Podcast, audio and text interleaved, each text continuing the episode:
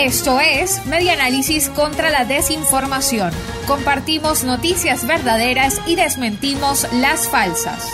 Reconstruyendo la información para la democracia. En julio, el CLAP solo llegó al 28% de la población. Edison Arciniegas, director de la organización no gubernamental Ciudadanía en Acción, presentó un balance sobre la disposición y distribución de alimentos a través de los CLAP durante el primer semestre del 2021. Detalló que este programa solo llega al 28% de la población.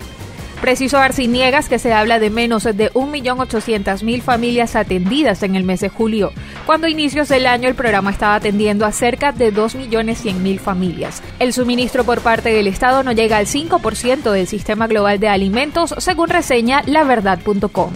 Sobre el número de cajas, reportó que se han disminuido y solo entregan 400.000.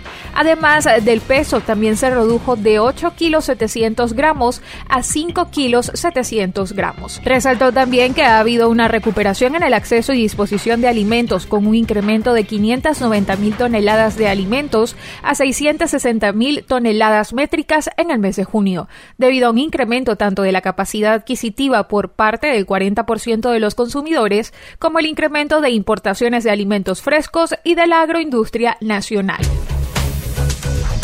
Esto fue Media Análisis contra la Desinformación. Síguenos en nuestras redes sociales, en Twitter e Instagram en arroba medianálisis y nuestra página web medianálisis.org.